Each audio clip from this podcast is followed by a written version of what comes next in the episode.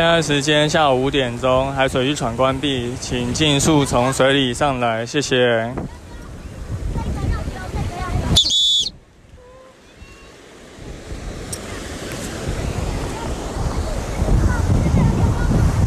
Hello，大家好，你现在收听的是《救生日常》，我是焦哥。《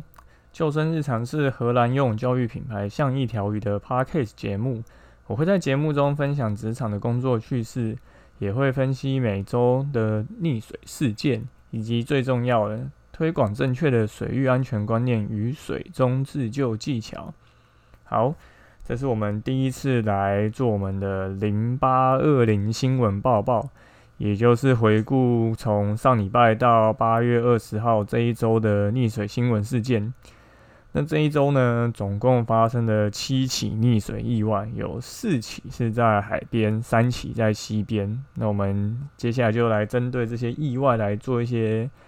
简单的分析，来帮助大家避免以后遇到这样的状况，应该要怎么处理跟应对。好，那我们首先来看第一则。第一则是我们有一位郑姓男子带着妻小到新北贡寮的澳仔渔港去玩水。那当时妻子带着两名小孩在岸边玩，然后郑姓男士就一人自己跑去浮潜了。嗯，然后经过一个小时，妻子发现不对劲，哎，怎么人都没有上来？后来通报海巡，才找到我们郑姓男子，但就是发现的时候，其实已经回天乏术。那我们这个新溺水事件吼，有一个很重要的关键是独自一人下水浮潜，这就告诉我们，其实你在做这些玩水活动时。即便不是浮潜或是其他玩水活动，也建议就是一定要结伴同行哦。尤其如果是你有在从事浮潜潜水，不管是自由潜水还是水肺潜水的朋友们，应该都知道，其实潜伴是非常重要的，绝对不能是一人独自去潜水，不然你发生什么意外，基本上都不会有人知道这件事情。所以这则新闻其实就是要告诉我们。真的不要独自去潜水，一定要有一个潜伴去陪同你一起下水。好，再来是我们第二个溺水意外。第二个溺水意外是发生在我们基楼潮境公园，一样是另外一个背气瓶的水肺潜水男士，他参加了一个重装潜水的课程，就是有教练在带的意思。结果呢，还是被其他的民众发现。溺水，结果救上来的时候，一样是没有救回来。那其实潮境公园是一个非常大众会去从事潜水、浮潜活动的地方，因为东北角其实能潜水的地方有限，那潮境公园就是一个非常非常热门的地方，所以这里本来就会有非常多的一些潜水的民众。那这位苏姓男子，他即便参加了一个带队的一个活动，可是呢，他还是发生了一个溺水的意外。这个也是要告诉我们说，即便你是参加一个付费的这样子的一个商业团的带团活动，有教练在看，可是呢，如果你自行脱队，或或是没有尊重教练指示的话，还是非常容易会发生一些出乎意料的状况。所以大家去参加任何的水上活动，都必须要听从我们的教练指示，也也必须遵守我们一些这个活动应该要有的一些规范。再来是我们第三则新闻，第三则新闻它其实是发生在比较前些时候，可是因为这个救上来的逆者在这几天就后来送医急救后。虽然短暂恢复生命迹象，但最后一样没有宣告救治成功。这是在桃园的铁木瀑布，一个最近蛮热门的地方。那一群男男女女跑去溪边烤肉喝酒，那后来跑下水去玩，那不胜酒力溺水，最后虽然被救上岸，实行 CPR 急救，但结果到后来还是没有。成功的回来了，而且在这个事件发生之前，其实这个女性是有穿着救生衣的，可是她为了去查看这个深潭呐，想要去尝试一些比较挑战性的行动，结果脱下这个救生衣。那又因为她之前有喝酒，那酒精其实是会麻醉我们的神经的，所以其实会让我们反应变迟钝。大家都应该知道，喝酒不要下水，应该是尝试吧？就跟喝酒不要开车是一样道理。所以，这位女性也是很不幸的，就发生了一个这样子的状况。那也告诫着我们说，喝水其实你真的要去评估一下你的状况。当然不是说你喝酒以后今天就都不能下水，可是。这件事情，其实你的身体会有自己的一个反应机制，让你知道你现在的状况允不允许你去从事一些具有风险的活动。如果不行的话，那是不是应该去评估好自己的状况，然后在岸上休息，等待之后真的可以再下水呢？那我觉得这个应该大家应该都应该要去考量一下。好，第四个意外是我们在我们芦竹的风力发电厂这边，有一名钓客落水，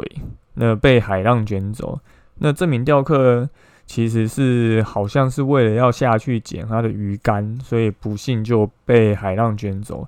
那海巡人员将他救上岸的时候，其实他全身仅穿一条内裤。其实这件事情听起来是有点吊诡，因为。多数的渔民其实都会穿着救生衣在钓鱼，因为我自己在海边当救生员，其实看过非常多的钓客，大部分其实都会穿救生衣，然后会穿专业的溯溪鞋，而且那些装备都是钓鱼用的，其实跟一般的鞋子跟救生衣还有略有不同。结果这名钓客却只穿了一个内裤，那我不知道为什么他会只穿一个内裤跑下去捡钓竿。但这很明显是一个高风险的行为，所以请大家自己去海边，不管你是平常没有台风的时候去观浪，或是只是想要去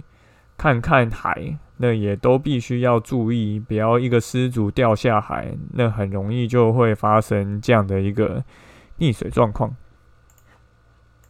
好。第五个意外发生在我们的屏东县雾台的神山瀑布，可能有些人会觉得这个神山瀑布这个瀑布很耳熟哈，因为它这三年已经就夺取五条人命，而且今年还不是第一次，所以这边其实已经有禁止人家进入。虽然我对于有人溺水意外就实施这个禁止的方式非常不苟同，但。很明显，这个少年他是闯进去，还发生了一些意外。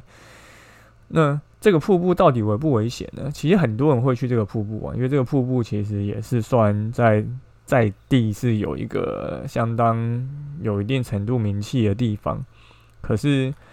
可能不熟悉水性，或是高估了自己的能力，所以最后发生了一个这样子的意外。其实台湾的溪边真的很容易发生意外哦，尤其是瀑布，因为瀑布冲下来的溪水很容易让瀑布下面形成一个深潭或是一个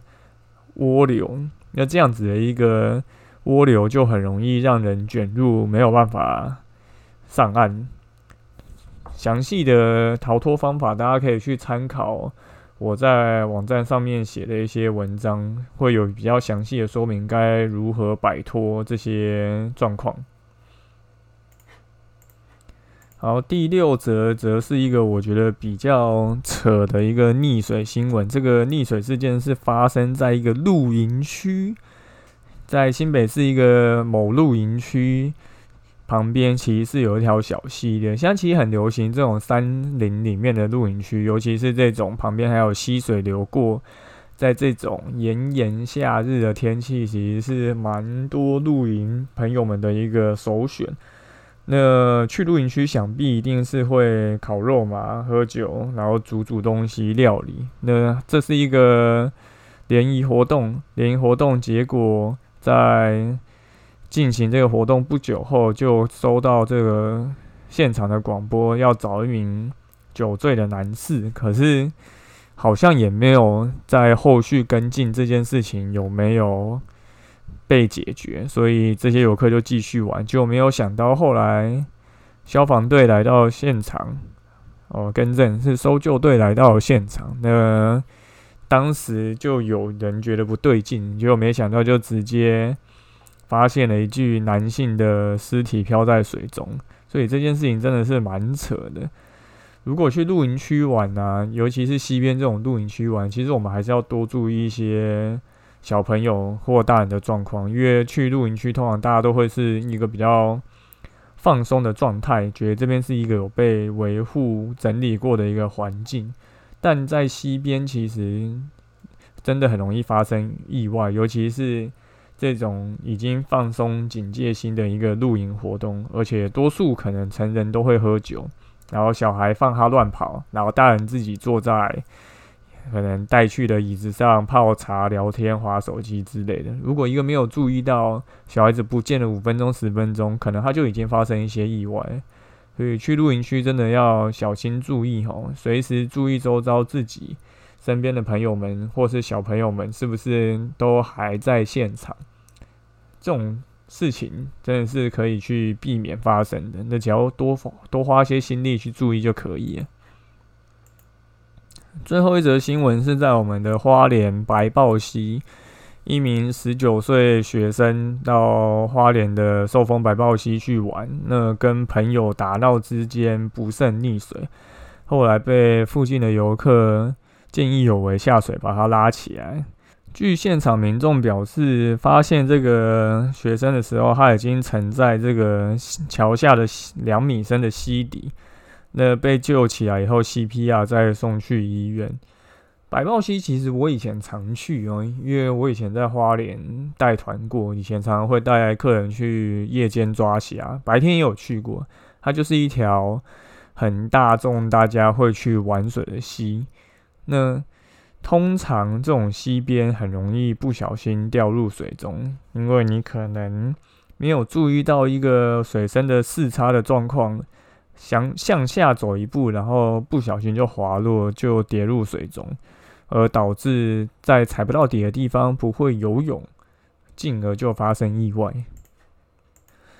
好，我们讲完这七则溺水意外以后，其实纵观这七七个意外，我们会发现，其实大多数的意外事件都是自己造成的。有些就是要么就是喝酒跑下水啊，要么就是脱掉救生衣跑下水啊，要么就是没有注意到溪体溪的深度，然后跑到深的地方就不小心掉到水里，然后发生意外。再不然就是可能自己独自跑去玩水，却没有知会一个朋友，或者是有其他的潜伴而造成意外。多数其实我们可以看到，这七起意外几乎不是西边就是海边，反而游泳池的很少，因为台湾的西边跟海边到处都有。那我们夏天去消暑，也常常会选择这种开放水域的环境。通常意外的发生，大概就是因为你踩不到底，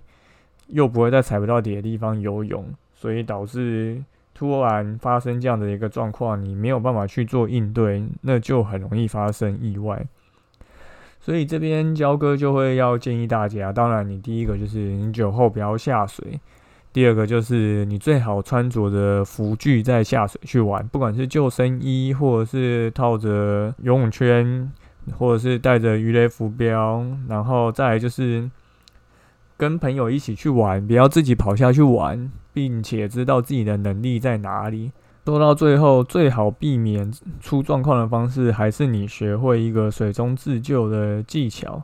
不管是你可以自己帮自己救援，或是撑到人家来救援你。当你会这些基本的，我我一再提到的仰漂、踩水、抬头蛙。你就能够争取这些黄金的救援时间，让你不管掉到溪里或掉到海里，都可能提高你获救的几率。好，新闻事件分析大概就到这边，感谢大家收听今天的救生日常，我是焦哥。如果你喜欢我们的节目，欢迎到 Apple Podcast 留言并给我们五颗星。现在鬼门才刚开吼，虽然焦哥非常就是不迷信这种事情，还特别录了 EP Two，也就是上一集，大家可以再去收听。但这件事情也告诉我们，已经到达一个夏季的尾声了，准备就是收假的时候，那我们更必须去注意好我们自己的安全。那如果你有 IG 账号的话，也可以私讯我们，然后跟我们说说你还有没有想要听什么主题。那我们就下次见喽，拜拜。